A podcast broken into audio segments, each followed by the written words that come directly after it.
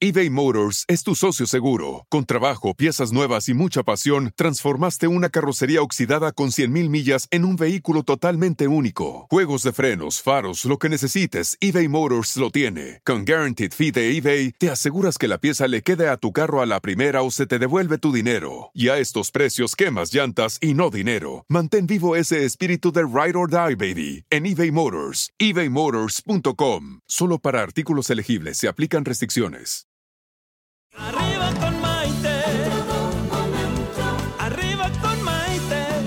Que te ayuda a vivir feliz y a plenitud. ¿Qué tal amigos? Bienvenidos a esta edición de Arriba con Maite, el programa que nos ayuda a vivir felices y sobre todo a encontrar la plenitud de la vida. Soy Maite Prida y con mucho gusto los saludo desde la Ciudad de México.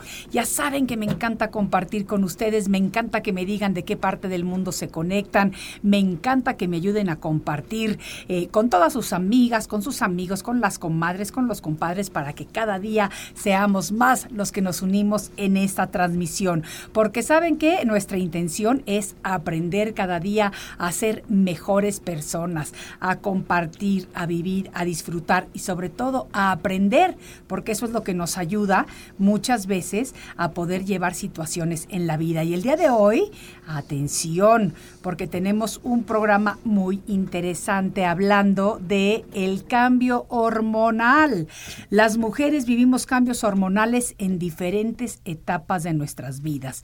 Y esos cambios, como muchos de ustedes y muchos de ustedes ya saben, afectan nuestros humores, nuestro estado de ánimo, nuestras relaciones con los demás, etcétera, etcétera, etcétera. Por eso es muy importante el programa de hoy para que lo escuchen hombres y mujeres por igual, puesto que con esto quizá Ustedes, señores, nos van a entender un poquito más y se van a dar cuenta de que a final de cuentas no es nada más que estemos un poquito zafaditas, es que realmente hay procesos químicos que nos afectan y por eso tenemos estos cambios de humores. Fíjense que en la pubertad la niña comienza a tener cambios hormonales como el resultado de la maduración del sistema ovárico, de la secreción hormonal por medio del sistema nervioso central y para que lo entendamos más fácilmente quienes no somos médicos como resultado de la presencia del ciclo menstrual.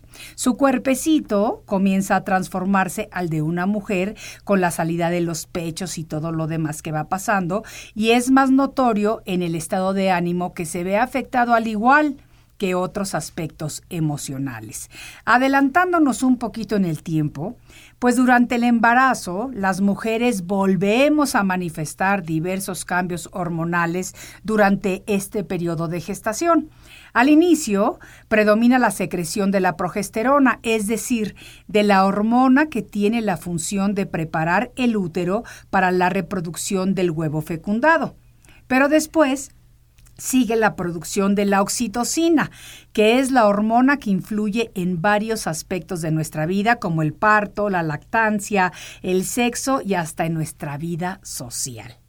Durante la época de la menopausia, atención señoras, que estamos en esta maravillosa época de nuestra segunda juventud o la menopausia, es decir, cuando la mujer ya entra en una etapa en la que cesa su función reproductiva, pues bajan los niveles de estrógenos en el cuerpo. Y los estrógenos son las hormonas sexuales esteroides producidos por los ovarios, la placenta durante el embarazo y por las glándulas adrenales en menores cantidades. Además de que ya no nos podemos embarazar, tenemos otros síntomas como resequedad en la piel, el aumento del tejido adiposo, o sea, por eso subimos un poquito de peso, el calcio de los huesos disminuye, por eso surge la osteoporosis, el aparato cardiovascular se ve afectado, puesto que aumenta el riesgo de que ocurran problemas vasculares como por ejemplo la angina de pecho o los infartos, etcétera, etcétera. Y a nivel metabólico puede aparecer el hipotiroidismo, la intolerancia a los hidratos de carbono, la diabetes de adulto, bueno, entre muchas otras cosas. En pocas palabras, pues como se dice comúnmente, ahí empezamos a ir de bajada. O sea, ¿para qué decimos otra cosa que es la verdad? Pero bueno, como los vaivenes hormonales son parte del proceso fisiológico del cuerpo, En algunas mujeres, estos cambios vienen a perturbar la vida cotidiana y en otras ocasiones son muy molestos e incómodos. Eso yo se los puedo decir que sí, que sí, porque además a mí me indujeron la menopausia a los 38 años de edad, imagínense, desde los 38 por mis procesos de curación contra el cáncer, ¿verdad? Pero bueno, se ofrecen varios tratamientos para intentar controlar estos cambios. Conviene explorar posibilidades, hablarlo con nuestro médico y decidir qué es lo que debemos hacer. Lo que sí es importante es reconocer que entrando la menopausia existe existe una necesidad de tener actividad física constante, de evitar o disminuir el alcohol y desde luego evitar el tabaco, o definitivamente disminuir su consumo y tener una alimentación saludable que sume a nuestro cuerpo y no que reste. Pero para hablarnos de este tema tan complejo y tan especial, ya tenemos aquí en el estudio al doctor Ricardo Reyes para que nos ayude a despejar todas nuestras dudas. Así que si tienen ganas de aprovechar la consulta, comiencen a mandarme sus preguntas, que ya estamos listos aquí para platicar con el doc. Regresando de esta pausa, esto es Arriba con Maite y volvemos enseguida. Estás escuchando Arriba con Maite. Enseguida volvemos.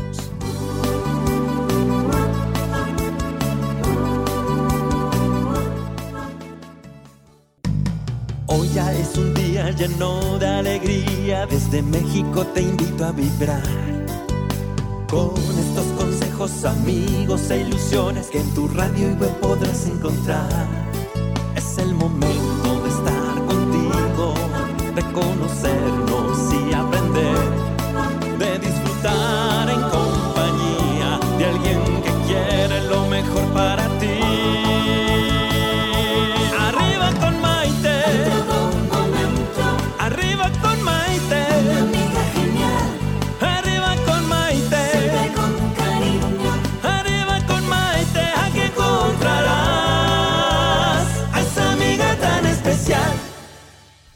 Bienvenidos nuevamente a esta edición de Arriba con Maite. El día de hoy estamos hablando acerca del cambio hormonal, ya que las mujeres vivimos cambios hormonales en diferentes etapas de nuestras vidas y esos cambios, atención, esos cambios hormonales afectan nuestros humores, nuestro estado de ánimo, nuestras relaciones con los demás, etcétera, etcétera. Por eso es importante escuchar lo que nos viene a decir el día de hoy el doctor Ricardo Reyes. Él es médico cirujano y homeópata, fundador de la clínica BioPrevent, enfocada en prevención y detección oportuna de enfermedades. Además, él es especialista en cardiología preventiva, enfocando mucho de su trabajo a la prevención del riesgo cardiovascular. Y, como se los dije al inicio del programa, pues las mujeres que ya estamos en la menopausia tenemos que tener mucho cuidado con esto de las enfermedades cardiovasculares. Así que vamos a darle un aplauso a nuestro consentido, el doctor Ricardo Reyes. ¡Uh!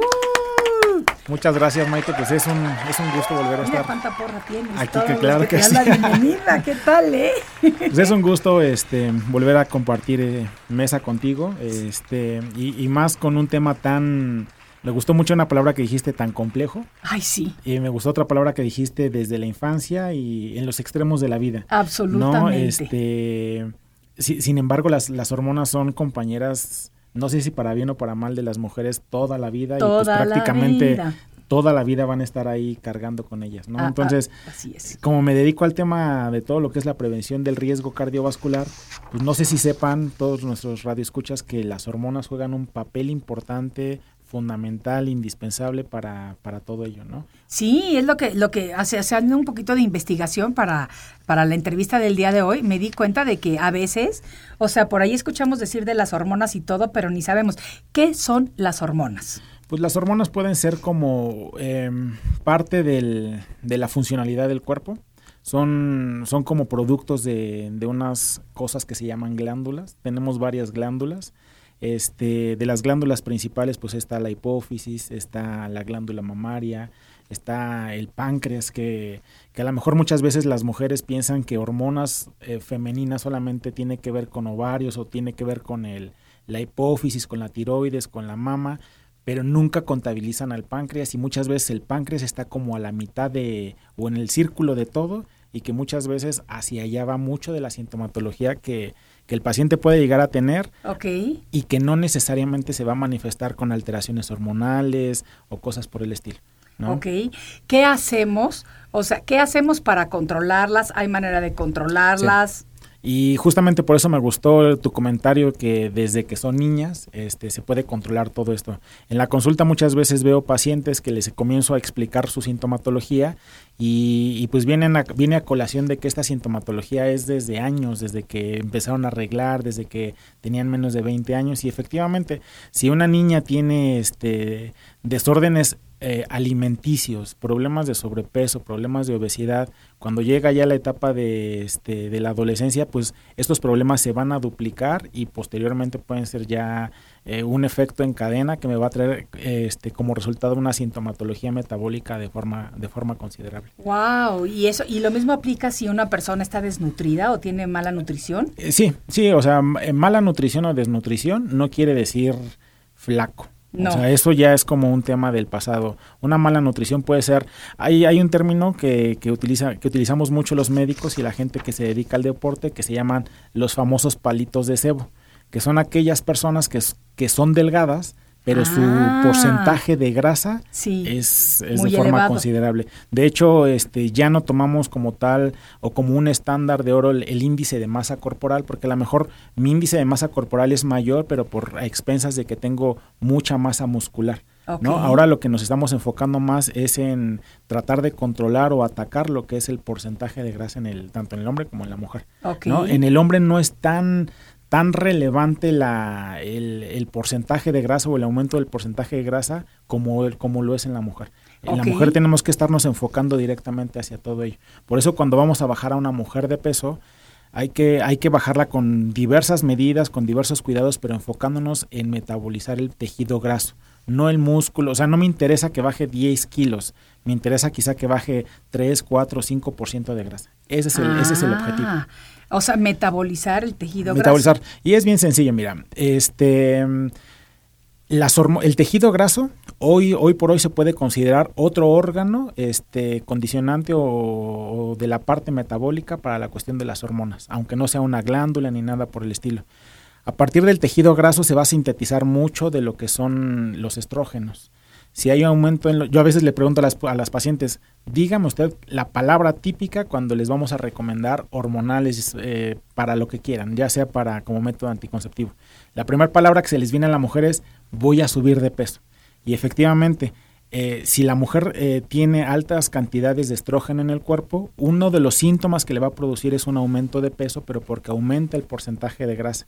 Y este mismo porcentaje de grasa, pues es el sustrato o es una de las em, ingredientes esenciales para la producción nuevamente de estrógeno. Y entonces la mujer entra como en un círculo vicioso y, por ejemplo, un desorden hormonal no necesariamente te decía que se tiene que manifestar con alteraciones menstruales. Puede ser con acumulación de grasa de forma excesiva en ciertas zonas del cuerpo, principalmente en la cadera, principalmente en los muslos, este eh, pueden tener aparición de acné, este ve- vello facial o corporal, este retención de líquidos, va a tener alteraciones circulatorias, etcétera, etcétera.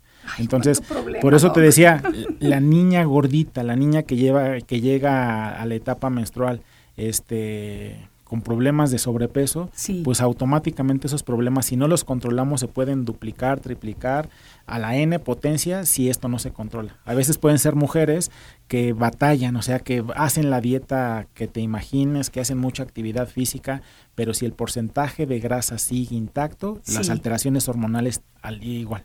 Sí, oye, y te voy a decir una cosa, que muchas veces no creamos conciencia de la importancia que tiene nutrir bien el cuerpo físico desde que los niños son niños. Claro. O sea, y no es que no es que no querramos ser buenos padres o buenas madres, es que a veces la ignorancia, por así decirlo, no nos hace conscientes de que ese cuerpecito hay que cuidarlo desde que nacen hasta, Hasta que, que se mueren, sean sí. grandes, porque lo que estás diciendo ahorita es que si yo le doy una mala alimentación a mis hijos cuando son chiquitos, van a tener repercusiones en su edad adulta. Totalmente.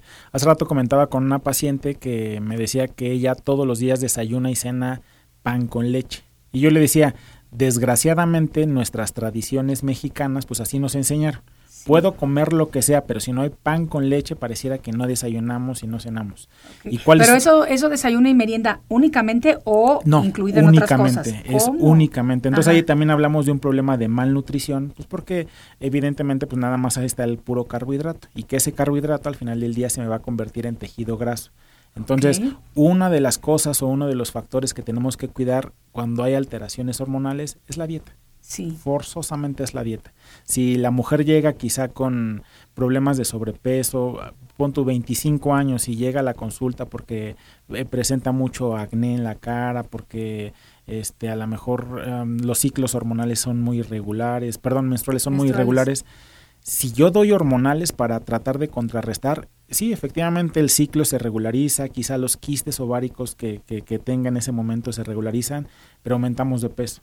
Y si aumentamos de peso, lo que yo te decía, se aumenta el porcentaje del tejido graso y eso se convierte en, se, vuelve en todo un círculo. Y es como un círculo vicioso, ¿no? Que, que fue primero, el huevo la gallina, que es primero, estoy gordita o, Totalmente. tengo hormonas o tengo hormonas. Y, te decía, eh, uno de los de las glándulas que nunca le hacemos caso, pero que está justamente en medio de todo esto es el páncreas. Sí. Por eso hace rato tú comentabas que este, este tipo de alteraciones hormonales, pues a la larga me pueden producir alteraciones metabólicas como una diabetes, ¿no? Claro. Y lo que se me puede desprender de alteraciones este, generadas por la obesidad. Entonces hay que pelar al páncreas. El páncreas es uno de los de las glándulas que principal, que juega un papel fundamental, porque el páncreas de alguna forma me va a estar metabolizando todo aquel todo aquel carbohidrato para que no se me transforme en, en, grasa, o sea, para que lo transforme en energía. Estas pacientes regularmente, como se está almacenando todo como, como tejido graso, pues regularmente son pacientes que están cansadas, este, principalmente, o que tienen esa necesidad de querer consumir cosas dulces. Sí. Y hay que voltear a ver el páncreas. Yo tengo esa necesidad de consumir cosas dulces todo el tiempo. Y de hecho tú me diagnosticaste algo en el páncreas la primera vez que te fui a ver. La intolerancia a la glucosa. Exactamente. Entonces, digo, sabemos de lo que estamos hablando. Exactamente. Oye, déjame hacerte, te voy a empezar a hacer preguntas porque estoy viendo que hay mucha gente que está preguntando cosas y eso me da mucho gusto porque quiere decir que nos encanta que estés con nosotros. Nos dice un chico llamado Sonny Bond, dice, los cambios hormonales provocan ansiedad y depresión. Tengo 42 años. Estoy embarazada. Ah, no, entonces ha de ser mujer, porque dice Sony, pero es la foto de un hombre, perdonando. Dice, estoy embarazada y pensé que ya no podía embarazarme. Fue una sorpresa para mí. Felicidades primero que nada por el embarazo. Em, hay que ver, por ejemplo, el trasfondo de todo esto. A ver. Regularmente las pacientes que tienen, las pacientes jóvenes que tienen alteraciones hormonales, son pacientes que van a tener irregularidad hormonal, ¿no? Y esta misma irregularidad, pues a lo mejor generan que no se puedan embarazar tan fácilmente. A lo mejor la calidad del ovario, este, a lo mejor la alteración entre el estrógeno y la progesterona, eh, son tan importantes pues que jamás se, se, se pudo, se pudo lograr un embarazo. Y hay veces que las pacientes nada más modifican un poco su alimentación para bien, disminuyen el porcentaje de tejido graso y automáticamente pega el embarazo. De veras. Entonces, y sí, efectivamente, este, todas estas alteraciones hormonales también me van a estar generando eh, alteraciones en el estado de ánimo. Eh, como dijiste hace rato, hay que tener calma, hay que, este, hay que tener paciencia, el que la presenta y a lo mejor su, su, entorno, porque sí, efectivamente todo esto se va a estar sucediendo. Sí, porque también hay veces que yo, yo, yo he pasado por esto y lo entiendo perfectamente bien. Nos ponemos de un humor que se cae un alfiler y, y saltamos. El pobre marido, acompañante o pareja, lo que sea, de repente, o sea, se las ve eh, pues en una situación difícil también. Por eso también creo que es importante educar a las personas acerca de este tipo de temas para saber cómo comportarse o cómo reaccionar o qué esperar y qué hacer para que realmente estos cambios no provoquen una ruptura en una relación, ¿no? Totalmente, totalmente. Dice, dice Sammy, más, ah, es mi foto de mujer. Ay, perdóname, es que no traigo bien puestos mis lentes. No traigo puestos los lentes, empezando por ahí. Y la foto sale así diminuta. Discúlpame, Sony, ahorita la voy a ver y estoy segura de que te ves preciosa. No planeó el embarazo. Fíjate, es lo que nos estás diciendo ahorita. Eso está muy bonito. Sí, te digo que hay veces que han llegado conmigo por otras cosas y en, en el momento de hacer la historia clínica dice, he intentado embarazarme y ya me di por vencida y no pasó absolutamente nada. Y te digo, solamente corrigiendo los hábitos alimenticios, corrigiendo, te digo, metiéndonos un poquito en el término del de disminuir el porcentaje de grasa, ¡pum! De hecho, me han llegado pacientes que dicen que yo generé que se embarazara no fui yo, o sea, fueron los mismos pacientes y te digo, todo eso tiene una razón de ser. Ay, a lo mejor por ahí tienes muchos ahijados. Sí, ¿verdad? Exacto. Que llegan, Doc, le voy Sí, a poner sí. Ricardo, Doc, le voy a poner Ricardo, en honor a usted que me ayudó.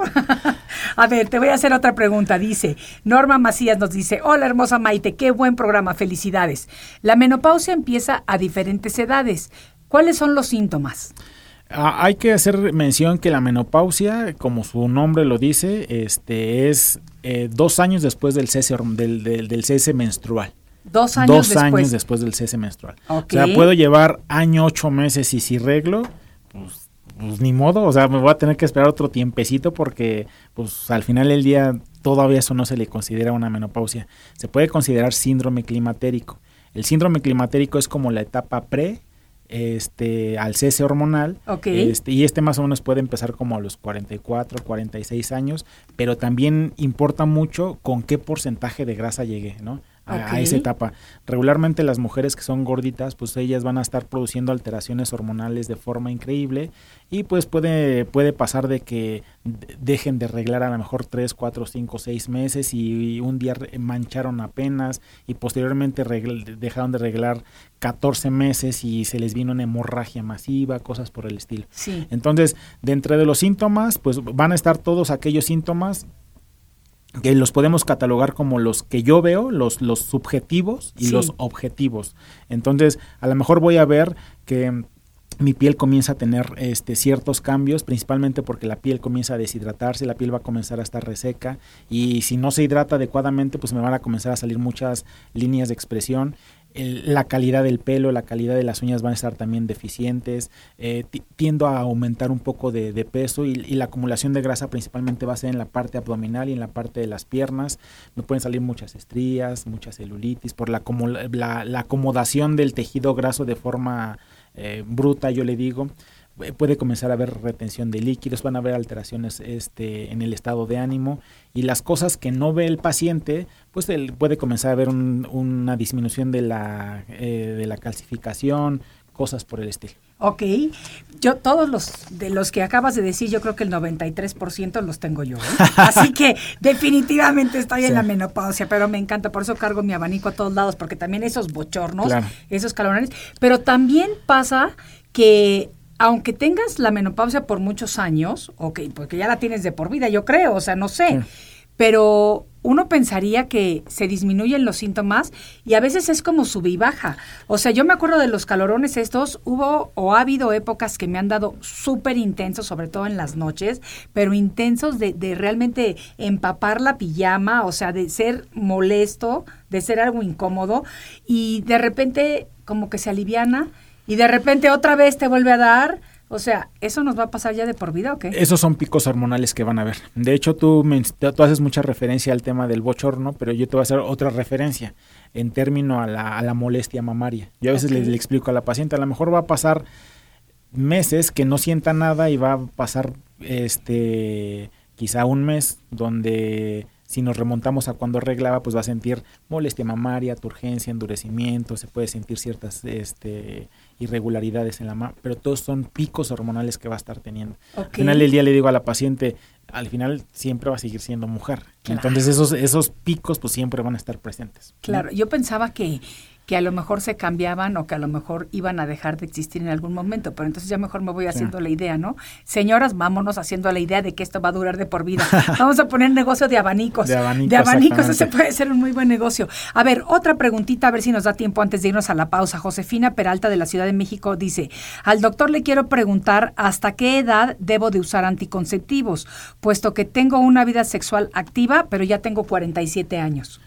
Este, digo, ¿tú me conoces, Maite? Sí, La señora Peralta no. sí. Soy, eh, estoy en contra del tema hormonal. O sea, eh, a, la, a la paciente sí hay que darle hormonales, pero solamente sí los necesita. ¿Por qué estoy en contra? Porque pues el hormonal me va a estar generando, como lo decía ahorita, aumento de peso, me puede generar una insuficiencia venosa, lo que se conoce como varices.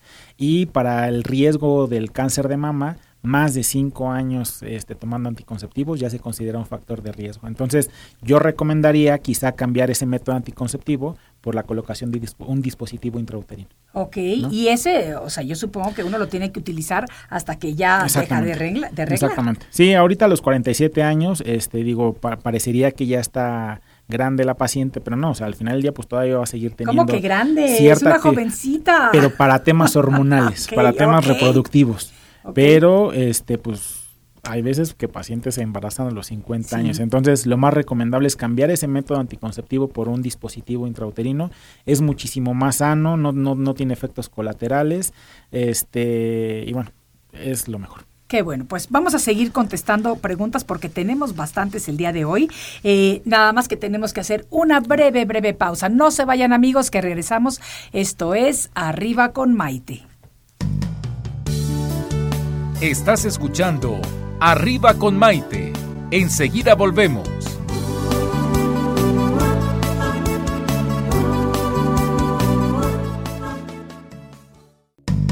Hoy ya es un día lleno de alegría, desde México te invito a vibrar. Con estos consejos, amigos e ilusiones que en tu radio y web podrás encontrar. Es el momento de estar contigo, de conocernos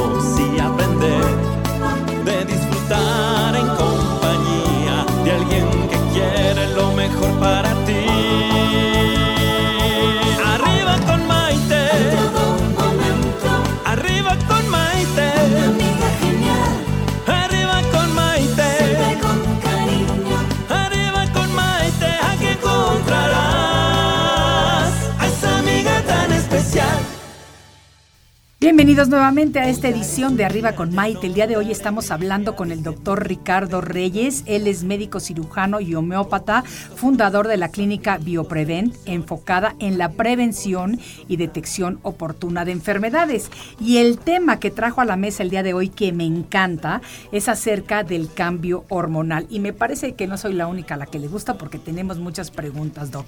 Te voy a hacer otra. Eh, nos pregunta Olga Lugo, dice, ¿el clima ambiental puede ser un factor para la menopausia? O sea, ¿también nos afecta o no? Sí, hay pacientes, bueno, las pacientes que han pasado por, eh, bueno, o que están con el pleno climaterio, menopausia, todo lo que da, pasan unos bochornos tan increíbles, pero tan increíbles, que cuando salen a un lugar donde hay un no sé, hay aire acondicionado, pues son factores importantes para que tengan infecciones respiratorias este, constantes. Ah, de veras. Este, tengo muchas pacientes que sus esposos las acompañan y pues siempre está ahí la disputa de, sí, ¿verdad? yo me muero de calor, tú tienes el aire prendido, yo lo quiero este, apagar, yo lo quiero apagar, tú no me entiendes. Entonces, todo eso, o sea, sí es un, es, es un tema bastante complejo y bastante complicado y bastante común que pues siempre hay que, yo siempre hablo con los esposos de hay que tenerles paciencia. Oh, es, algo, es algo transitorio, es algo oh. cíclico y pues no va a ser así de forma permanente. Ay, qué bueno. A ver, Adi López hace un comentario que me encanta porque dice, gracias, excelente tema, soy cuarentona y soy rechillona. Ok.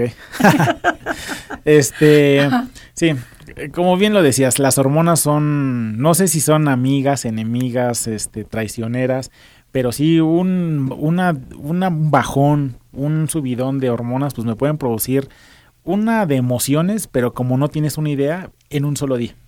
O sea, puede pasar una paciente de estar eh, muy alegre a estar agresiva, a estar ansiosa, a estar depresiva eh, y todo en ese día. Ah, todo justamente en ese Conozco todo eso. Te voy a decir que a mí una vez yo estaba tan hipersensible durante mis embarazos que te voy a decir, una de las veces lloré de ver un anuncio de atún, porque me imaginé toda la historia de cómo habían matado o pescado a ese atún para llevarlo a la lata. Y me entró tanto sentimiento que me puse a llorar. O sea, ¿eso es normal? No. Pero sí, sí, te digo, las hormonas así, así afectan. Ok, Berenice nos dice lo siguiente. Hola, buenas tardes. Mis periodos menstruales nunca han sido regulares. Hace dos meses comencé con un tratamiento. Me enviaron pastillas anticonceptivas, pero hace unos días me tomé la pastilla y comencé con dolor de huesos. ¿Eso podría ser debido a las pastillas? No. Nada que No, este, de hecho, lo que regularmente se manda para corregir ese trastorno menstrual, pues son los famosos anticonceptivos. Dependiendo el tiempo de que se los mandemos a, los pacientes, pues va a ser de alguna forma de, lo que estemos hablando. Pero no, o sea, cuando uno toma anticonceptivos, el único síntoma esperado es el aumento de peso. El aumento de peso. Nada más. Ahí te va otra pregunta que nos hace Mari y dice, siempre he sido regular. En el último año mis periodos han sido diferentes. No tuve menstruación dos meses y luego el otro sí, por dos semanas. Este último mes tuve menstruación, ya llevo cuatro semanas. ¿Estoy en la menopausia? No. Eh, ahí estamos hablando o que trae un síndrome climatérico. Sí. O que tiene un descontrol hormonal o también hay que revisar porque también puede ser una miomatosis uterina. A veces las los miomas, los miomas uterinos, puede, este, la paciente contabiliza que tiene eh, que está arreglando, pero a veces no es menstruación, a veces son hemorragias. Sí. El mioma regularmente es un tumor benigno producido entre otras entre otras cosas porque hay aumento en, la cantidad de, estrógenos. Sí. Este y muchas veces no es la regla, sino es una hemorragia. Sí. Entonces sí es conveniente que visite a su ginecólogo para que le hagan por lo menos un ultrasonido este pélvico para corroborar esto. Para estar seguros. Pero no es menopausia, o sea, tiene todo menos menopausia. Ok, oh, bueno, eso está bueno saberlo. Pero sí es importante como, y yo siempre lo digo, ¿eh? A la menor duda hay que acudir con el doctor, porque la salud es tan importante y a veces la tomamos como la damos por sentada porque la tenemos. Entonces, mejor hay que acudir con el médico. A ver, nos dice Silvia, de, doctor, debería de hablar con mi esposo porque recién estoy embarazada y yo sé que mis cambios de humor son por ello, pero él sí me pregunta si me durará los nueve meses. Ja, ja, ja, tengo 29 años. No, este, regularmente el embarazo lo vamos a dividir en, en tres trimestres y en los tres trimestres son totalmente distintos. Okay. O sea, regularmente en el primer trimestre la mujer está muy sensible, en el segundo trimestre pues la mujer está como más así como a la defensiva. Y en el tercer trimestre está como ya es la más tranquilita, la más, la más, la más tranquila. Y la más desesperada, porque ya uno quiere que ya llegue el sí, chamaco. Sí, sí, sí. Sí, la verdad. Sí, y todo esto tiene que ver porque en los tres trimestres pues se van a estar produciendo este diferentes cantidades de progesterona. La progesterona es como la contraria del estrógeno. Ok, ok. Y fíjate, parecido a esta pregunta, pero nos dice Juanita López, dice, yo estoy de muy mal humor y muy irritable recientemente con toda mi familia. Tengo 49 años y sigo menstruando, aunque de manera irregular. ¿Será que ya comencé con la menopausia? potencialmente. Sí, Este, por la edad y por los síntomas que dice, puede ser. Aunque también hay que tomar en cuenta no todos son las hormonas, ¿eh? O sea, no todos los cambios, no, todos, son la parte hormonal. Entonces, eh, sí juegan un papel importante, pero no todo es generado por ellos. Ok. ¿Cómo diferenciamos, Doc? Eh, muchas veces podemos estar arrastrando trastornos emocionales del pasado okay. y que a veces se pueden agudizar un poco con el tema del desajuste hormonal, pero las hormonas no son las no es la causante, sino ya es un tema psicológico que lo tenemos que arreglar como de otra forma. ¿Y cómo sabemos cuando tenemos que acudir con un especialista como con un psicólogo, un terapeuta, o cuando tenemos que acudir a ver al médico como con un médico general? Cuando esto ya nos incapacita. O sea, te digo, pueden, pueden ser pacientes que, que refieren, sí estoy ansioso, pero todo es llevadero, este... Cuando ya, te digo, ya, ya trae como alteraciones emocionales, pero ya adyacentes, o sea, cuando ya trae no sé, este, problemas en el trabajo, en la familia, en la casa, con la pareja. Ahí se problemas en general. Ese ya es el momento. Ok, perfecto. Carla Martínez nos, nos dice, a mí me recetaron terapia hormonal para contrarrestar los síntomas de la menopausia, pero siento que me ha caído muy mal y he subido mucho de peso. ¿Podría sustituirla con alguna terapia de hierbas o suplementos? Este, como bien te decía ahorita, soy, soy, este, estoy en contra del tema de las hormonas, pero si lo necesita la paciente, pues lo primero que le tenemos que dar son hormonas. ¿Por qué? Porque también si la paciente tiene un, un déficit hormonal, pues es factor número uno para complicaciones cardiovasculares, para descalcificación ósea. Entonces, no, no es que jamás se las demos, pero si lo necesita, sí hay que darlo. Aquí, aquí sería cuestión de que lo hablara con el médico que le recomendó el hormonal, porque a lo mejor lo único que tiene que hacer es cambiarle el tipo de hormona que le está dando, el, tipo de, reemplazo hormonal que le está dando. Y si hay diferentes tipos. Y si hay diferentes tipos, y, y ojo, aquí en México siempre hacemos al revés todo. O sea, si yo le voy a mandar a la paciente un reemplazo hormonal, primero tengo que checar, hacer por lo menos una mastografía para corroborar que no tiene lesiones que potencialmente se vayan a complicar con esta, eh, con, esta terapia hormonal. Y aquí lo hacemos al revés. Primero te hormonizo y ya después investigo, o sea, ya después te mando una mastografía. Lo que yo les decía, este, la acumulación de estrógeno, las grandes concentraciones de estrógeno, eh, son uno de los factores importantes para la este, proliferación de, tumores malignos a nivel mamario. Sí, mi cáncer fue el cáncer de seno fue estrógeno positivo. Entonces, sí hay que por, por, eso es lo por eso no vamos a mandar hormonas o anticonceptivos exactamente, o sea, siempre es con, precaución. Entonces, si yo voy a dar un reemplazo hormonal a la paciente, pues efectivamente tengo que estudiarla primero para ver que no hay ningún factor de riesgo por el cual lo podamos dar. Ok, eso me parece muy interesante y que lo sepamos todo el mundo. A ver, Helen nos dice, parezco de tiroides. Me gustaría saber cómo diferenciar de los síntomas de la menopausia. La, el problema del, me imagino que es hipotiroidismo. El tema con el hipotiroidismo puede ser una complicación de todo este desajuste ya no hormonal, sino metabólico, no de ahorita, sino de mucho tiempo. Y esta ya es una enfermedad adyacente. O sea, esto ya es una complicación que me va a venir a agravar prácticamente todo. Entonces, estas pacientes como Helen, pues van en contra de la corriente, o sea, respiran y suben de peso, pueden hacer eh, dietas, pueden meterse a regímenes alimenticios, mucha actividad física y no bajan ni un gramo, pero respiran y ya, ya por eso nada más subieron de peso.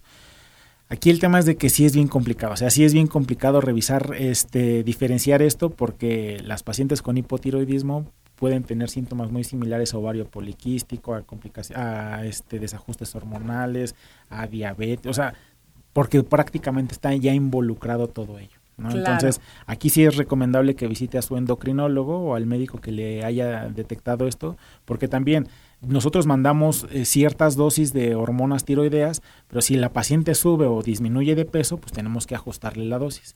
Conozco a las pacientes cuando llegan a consulta que llevan 18 años tomando la microdosis que le mandaron cuando se lo detectaron y pues obviamente no le están haciendo absolutamente nada, nada, nada. Entonces hay que ajustar siempre la dosis. Por lo menos una revisión cada seis meses siempre es bueno. Y eso me lleva, es exactamente lo que yo iba a preguntar. ¿Cada cuánto, por ejemplo, las pacientes que padecen de tiroides, cada cuánto deben de revisarse para ajustar esas dosis? Yo creo que cada seis meses es un tiempo bastante ad hoc. A los, si hacemos una modificación, quizá esta modificación de dosis la vamos a ver un cambio al, como a los tres meses. Ok. Entonces seis meses es un buen tiempo para estarlas valorando. Ok. ¿Y, y cuál es la diferencia entre el hipo? Bueno, hay dos clases de, de enfermedad de la tiroides, ¿no? El hipo y el... ¿Cómo se llama? Hay varias, hay, varias, hay varias, este, pero las más comunes es el, en primer lugar, el hipotiroidismo y el otro es el hipertiroidismo. Y como su nombre los dice, este, una va a tener mucha actividad, este, em, la tiroides va a estar produciendo muchas hormonas tiroideas, entonces la, paciente, para que me entiendan, todo va a estar acelerado. son pacientes nerviosas, este, que tienen temblor eh, de las extremidades, la presión puede estar alta, siempre están frías, este, regularmente pueden ser pacientes que tienen una cosa que se llama exoftalmos, que es los ojos están como muy brincados y tienden a ser eh, delgadas. Eh, pueden tener muchas evacuaciones diarreicas, pero te digo, todo está acelerado. Y el hipotiroidismo, pues es totalmente lo contrario. O sea, son pacientes eh, que regularmente tienden a tener sobrepeso u obesidad, son pacientes que regularmente están como más aletargadas, este, tienen retención de líquidos, son estreñidas, eh, siempre están como con bochorno, cosas por el estilo. Entonces, este, son como las diferencias más mortales para que la gente nos entienda que puede existir. Pero dentro de las enfermedades de la tiroides hay N cantidad también. Ok, tenemos varias preguntas más que, que, con muchísimo gusto te las voy a seguir haciendo porque de verdad que este tema es fascinante y yo estoy segura de que a muchas personas nos está sirviendo, pero tenemos que cortar ahorita para una pausa. Así que no se vayan, síganme mandando sus preguntas y comentarios. Esto es Arriba con Maite y volvemos enseguida. Estás escuchando Arriba con Maite. Enseguida volvemos.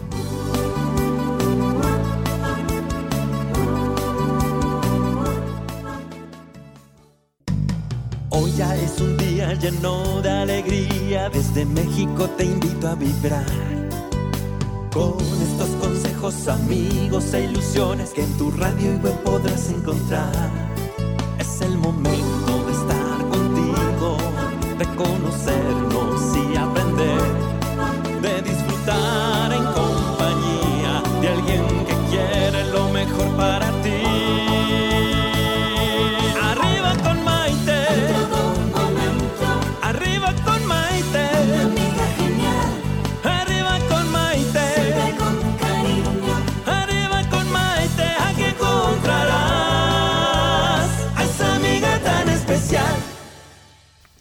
Bienvenidos nuevamente a esta edición de Arriba con Maite. El día de hoy tenemos aquí al doctor Ricardo Reyes, quien es médico cirujano y homeópata, fundador de la clínica Bioprevent, enfocada en la prevención y detección oportuna de enfermedades. Pero además, él es especialista en cardiología preventiva, enfocando mucho de su trabajo a la prevención del riesgo cardiovascular. Y ahorita me voy a salir un poquito del tema porque estamos hablando de las hormonas, pero yo les quiero comentar que yo conocí al doctor porque fui a hacerme un examen por recomendación de una amiga cuando me mudé recién a la Ciudad de México.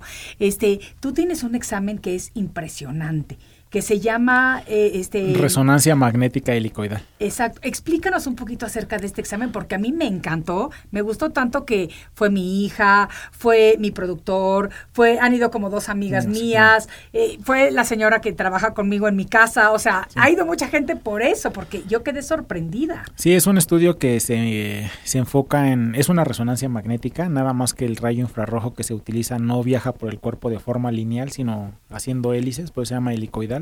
Y es un estudio que se enfoca en revisar el estatus de la célula. Entonces ya identificando cómo se encuentra la célula, pues Sí. podemos... eh, es, un, es un estudio netamente preventivo. Sí. O sea, el objetivo es identificar qué órganos o qué aparatos o qué sistemas tienen algún factor de riesgo para desarrollar algún, algún alguna enfermedad. Ay, ¿no? ese, ese examen a mí me encantó porque además es no, invasi- No, es no invasivo. Te ponen como unos audífonos, parece que estás, que te vas a sentar en, porque te sientes como en un reposet, Sí. así, en un silloncito muy tranquilo. Sí.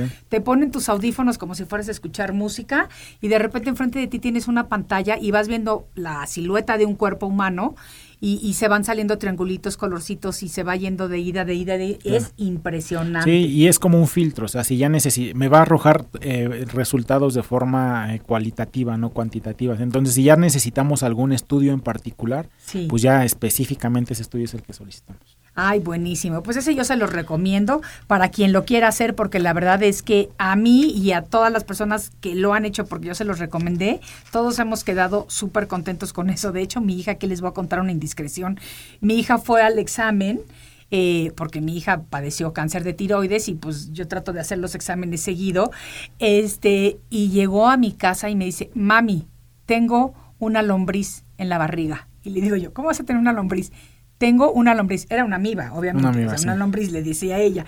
Yo la vi, le digo, ay, ¿cómo la viste? Y después cuando tuvo el tratamiento me dijo que la vio salir. No sé si es cierto o no, pero no quiero entrar en detalles. Hijita, perdóname si soy indiscreta con tu vida, pero de verdad que a mí me impresionó que le hayas Sí. encontrado eso. O Sí, sea, sí, es un examen increíble, pero bueno, otro día se lo vamos a dedicar a hablar Claro más de eso. No nos desviemos de las hormonas porque todavía tenemos varias preguntas, eh, como la de Marisela Vázquez de Texcoco y dice, a mi hija pequeña le han indicado la hormona del crecimiento. Yo sí tengo miedo de dársela. ¿Me podría decir para qué sirve exactamente en los niños y si es indicado su uso? Aquí es otro tipo de hormonas. Entonces, este tipo de hormonas casi siempre las vamos a estar recomendando en niños que tengan bajo baja estatura, baja talla. Sí. Entonces, eh, totalmente recomendable. ¿eh? Hay veces que los pacientes eh, traen tanto mito, tanta cosa en la cabeza de, De las de hormonas. las hormonas, pero ese es otro tipo de hormona. Este, este tipo de hormona le va, va a inducir a que, el- a que los niños tengan un- una talla lo más aceptable o lo más acercado a las, a las percentiles promedio. Y es segura. Totalmente, eh, totalmente segura. Ya no es tan segura cuando pues ya pasó la etapa de crecimiento. Entonces, me imagino que estamos hablando de una niña, de una niña en Sí, pleno yo- crecimiento. dice mi hija pequeña, o Sí. sea, que tendrá menos de 10 años, Sí, yo creo. entonces, totalmente recomendable. Ah, buenísimo saberlo, la hormona del crecimiento. A ver, Norma nos hace una pregunta o un comentario y dice, Maite, me da pena hacer esta pregunta. Pienso que no tiene nada que ver con la menopausia, pero me gustaría preguntársela, preguntarle al doctor por qué cada vez estornudo más me río. Ah, no, espérame, espérame. ¿Por qué cada vez que estornudo me río se me sale un poquito el orín, o sea, la pi? y no lo puedo detener, no sé por qué, y siento que entre más pasa el tiempo, me pasa más seguido. No quiero ser indiscreto, pero a lo mejor estamos hablando de una paciente de más de 50 años. Sí. Este, a esto regularmente no tiene tanto que ver el tema de la hormona, quizá tenga este, caída el, piso de la, de la vejiga. Sí. Eh, a esto se le llama cistocele, hay varios grados de cistocele. Y es muy común en mujeres este, menopáusicas o posmenopáusicas, en mujeres que ya tuvieron embarazos, en, este, mujeres con sobrepeso. Entonces es muy común que a las mujeres este, se, se disminuye el piso pélvico y pues con cualquier tipo de esfuerzo, ya sea abdominal o torácico, pues va siempre va a haber desde una la fuga de una gotita de pipí hasta incontinencia. Ah, de veras. Entonces, pero todo esto se corrige con una cirugía muy sencilla, ¿eh? muy muy muy muy sencilla. Pero cirugía de plano. Cirugía, ahí lo único que hacen es levantar el piso y colocar una malla y se olvidan de todos los problemas. Ah, ¿de veras? ¿Y, este cuánto tiempo tarda esa cirugía? Ah, es rápido, son cirugías ambulatorias. Ah, ni siquiera tienes que quedar en el hospital ni nada. nada. Y son cirugías sin ningún riesgo, ¿eh? sin ningún riesgo. El riesgo es que la paciente se deje y que pase de la famosa gotita de pipí a la incontinencia. Claro. eso sí ya es un tema. Claro. Ah, pues está, eso está muy bueno. eso se le llama cistocele. Cistocele. Ay, pero a mí yo te voy a decir una cosa, con la conversación que estamos teniendo el día de hoy, me estoy dando cuenta de que pues las mujeres somos como más complejas, ¿no? Tenemos mucho más problemillas ahí en el cuerpo que los hombres. De hecho, siempre que hago este estudio del que ahorita estás comentando, siempre les digo a las mujeres, el cuerpo de la mujer aunque tengamos algunas diferencias en cuanto a órganos, siempre es muchísimo más complejo que el de un hombre. De veras. De veras. Y mucho tiene que ver el tema de las hormonas. Mucho. Ay, estas hormonas, estas hormonas, ¿qué vamos a hacer con ellas? No queremos vivir con ellas, pero no podemos vivir sin, ellas, ¿no? Sí, porque también hay que decir la parte buena de las hormonas. La hormona es lo que hace que una mujer esté estética. Sí. O sea, lo que nos diferencia entre el hombre y la mujer es la la localización del tejido graso es lo que hace que, el pecho crezca, que, que tenga cinturita, que crezca la cadera, que la piel esté más fina, que no salga vello, que el cabello esté más terso, que crezca, etcétera, etcétera. Sí. Fíjate que Norma nos dice, tengo 44 años, es la señora que estaba diciéndonos de su situación, y no soy gordita. Muchas gracias.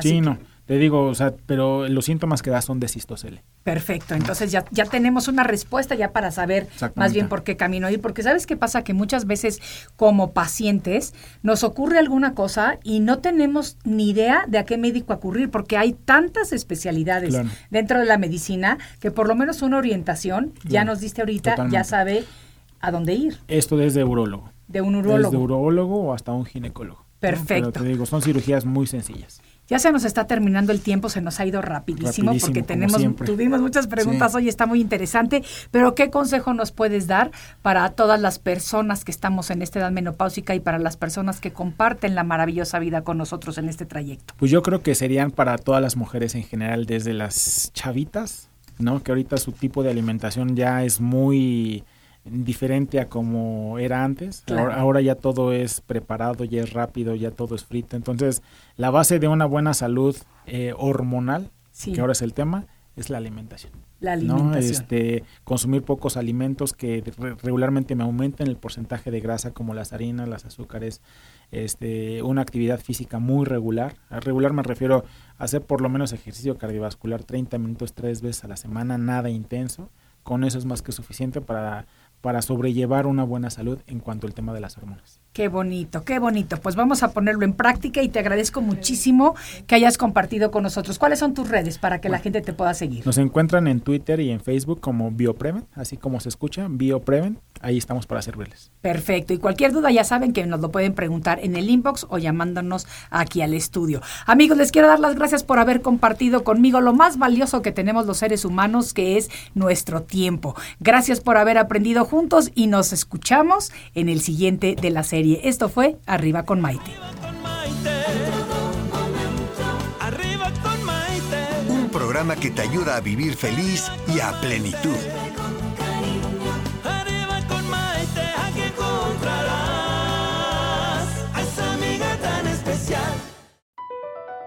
Across America, BP supports more than 275,000 jobs to keep energy flowing. Jobs like building grid-scale solar energy in Ohio and producing gas with fewer operational emissions in Texas. It's and, not or. See what doing both means for energy nationwide at bp.com slash investing in America.